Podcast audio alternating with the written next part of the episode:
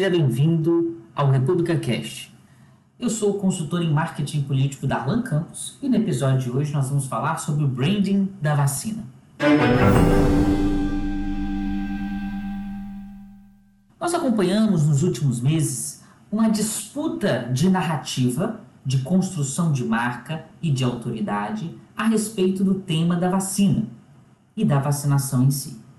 O estado de São Paulo liderado por João Dória, e o governo federal, encabeçado pelo presidente Jair Bolsonaro, empreenderam uma disputa pela paternidade e pela construção de uma autoridade a partir do branding da vacina. Nós vamos discutir então hoje um pouquinho estes elementos presentes e como cada um desses atores buscou atuar nessa dimensão.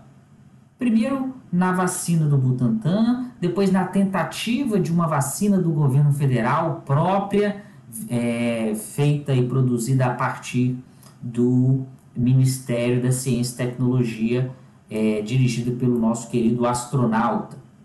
E para falar desse tema tão importante, tão bacana, a gente trouxe aqui o Galileu Nogueira. Ele é um especialista com mais de 12 anos de experiência em marketing, planejamento de comunicação e branding.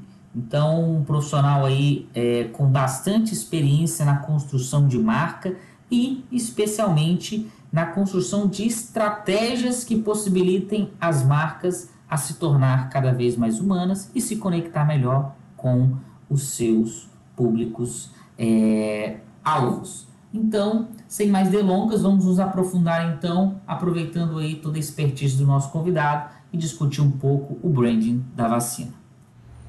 Olá, Darlan Campos, tudo bem? Demorei um pouco para gravar esses áudios, mas cheguei por aqui. Eu quero dar uma boa tarde, boa noite, bom dia para a audiência do República Cast. Tudo bom? Eu sou o Galileu Nogueira, trabalho há 12 anos com construção de marca. Ajudei a construir algumas marcas incríveis como 99, Me Poupe, Oracle, Philips, AOC. E hoje eu tenho uma consultoria chamada Influxo, que ajuda algumas marcas a serem mais humanas e também mais responsáveis na sua comunicação. Eu adorei o seu convite para a gente conversar aqui hoje, principalmente para falar sobre branding da vacina, governo federal versus governo de São Paulo.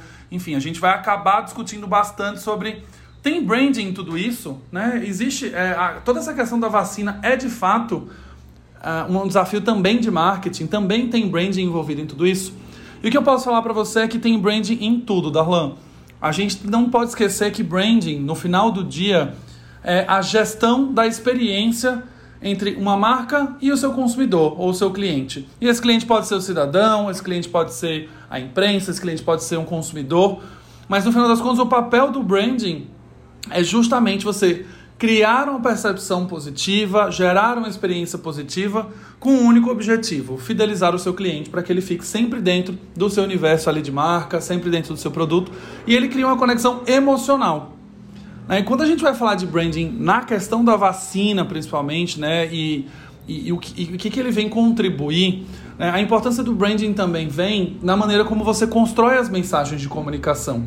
Né? A gente hoje tem passado por um, um, governo onde o Ministério da Comunicação e todas as suas campanhas de comunicação nem sempre estão alinhadas, nem sempre estão bem construídas, nem sempre escolheram os melhores atributos para de fato construir uma comunicação direta com o cidadão então existe uma importância muito grande. Se a gente quer estabelecer a construção de reputação, se a gente quer criar a, a, construção de credibilidade, o branding tem esse papel. Quando você pensa em cada um desses detalhes, como vão ser essas interações com o consumidor, com o cidadão, com o cliente, com a imprensa, você está garantindo que essas pessoas vão entender a sua mensagem da maneira como você gostaria e você está gerando uma conexão emocional com o seu consumidor.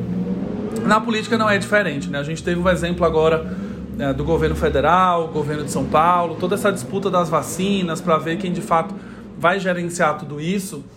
E é nítida a diferença, né? O, o branding na política, ele tem um tem um papel onde a gente está construindo a imagem, né? Imagina que os candidatos, né, as pessoas que já estão em algum cargo, pessoas que estão se candidatando na política para as próximas eleições, o papel delas é construir a nossa confiança como cidadão que vai votar né, e criar uma conexão emocional com esse candidato.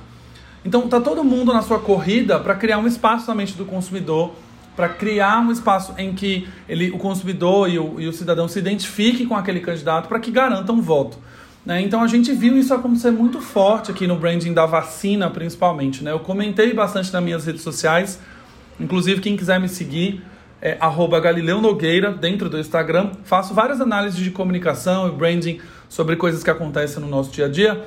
Mas eu falei no meu post quando a gente teve o primeiro primeira mulher vacinada, né, que foi feita em São Paulo, né, e você vê uma, uma clareza na comunicação uh, desempenhada pelo João Dória. Né? O João Dória se preocupa com a estética, se preocupa com as cores, se preocupa com a mensagem que vai ser passada, se preocupou com a embalagem da vacina ser apresentada, se preocupou com a escolha de quem seria a primeira pessoa vacinada. Então, o branding ele é intencional. Quando a gente quer criar uma conexão emocional com as pessoas, a gente precisa pensar em cada detalhe.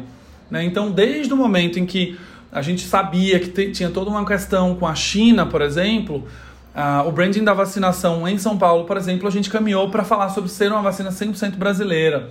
Quando a gente falou da primeira mulher vacinada no Brasil, a gente falou de uma pessoa que é grupo de risco, obesa, diabética, que é enfermeira, que é mulher negra que também constrói uma, uma, uma narrativa emocional com, com o cidadão.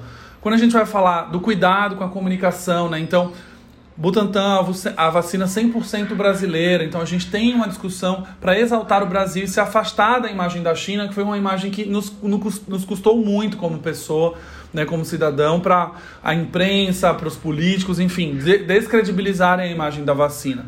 Então, tudo que a gente está vendo aqui hoje precisa ser muito bem pensado.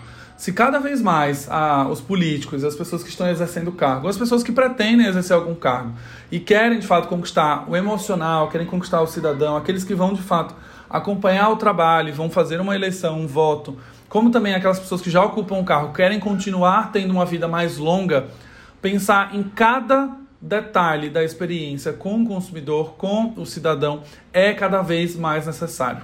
Né? O grande ponto que a gente não vê na política brasileira de maneira intencional é justamente pensar que essas experiências precisam ser planejadas. Nada pode sair por acaso.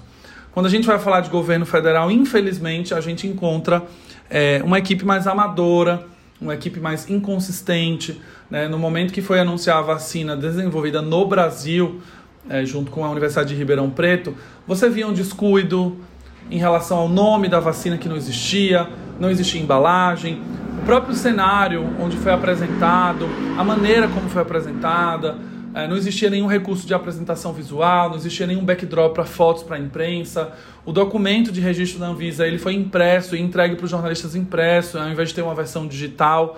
Uma vez que a gente está no momento que a gente está evitando de fato a tocar nas coisas, né? A gente está usando álcool gel em tudo. Você entregar para o jornalista um papel impresso, super complicado. Então, o que eu vejo, Darlan, assim, é que a gente ainda tem um caminho muito longo.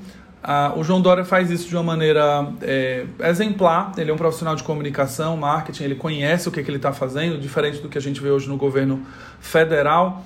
Ah, mas se a gente começar a entender que todo esse processo é necessário, uma longevidade aí nas campanhas, nos candidatos, no, no trabalho que está sendo desenvolvido por cada um deles, é, pode vir através do branding. Né? Uma vez que o branding seja usado para o benefício da população né, e não simplesmente para criar uma imagem, né, o branding não sustenta produto ruim. Né? Então não adianta a gente também ter uma estratégia de branding maravilhosa quando de fato o que é a essência ali está tá corroído, está né? Tá corrompido. Então o branding ele pode ajudar sim a construir uma reputação, uma credibilidade. Ele ajuda de fato a vender uma ideia, né, como foi vendida a vacina do Butantan, a Coronavac. E hoje a gente vê uma deficiência, por exemplo, na vacina do governo que desenvolvido pelo governo federal que nem nome tem.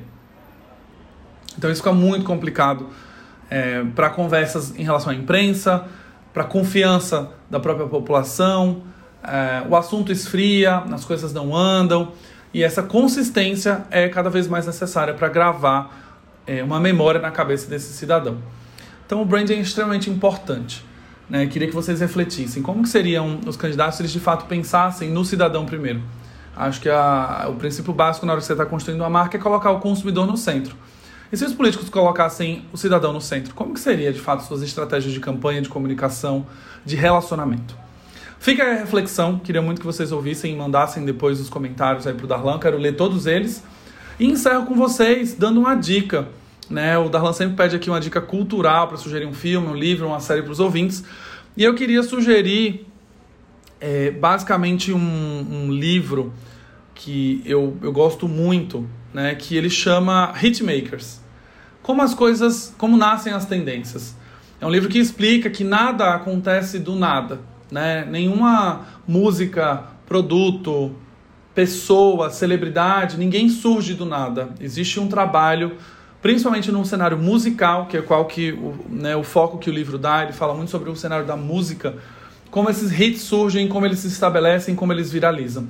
Existe sim é, um trabalho feito, uma estrutura sendo feita para que isso aconteça. É, existe sim uma maneira de fazer com que as coisas viralizem, mas ela também não é 100% dependente de uma fórmula. Existe uma necessidade de se fazer uma fórmula, mas também existe um pouquinho de timing, um pouquinho de sorte para que as coisas aconteçam. Então fica a dica aí, Hitmakers, do Derek Thompson, um livrão, vale a pena ler, mesmo que você, né, sendo da política ou não sendo da política, faz super sentido você se interar nessa literatura, tá bom? Um forte abraço mais uma vez, Alain, obrigado pelo convite. Se vocês quiserem continuar essa conversa, querendo bater um papo sobre comunicação, branding, continua me seguindo lá no Instagram. Um abração, tchau, tchau.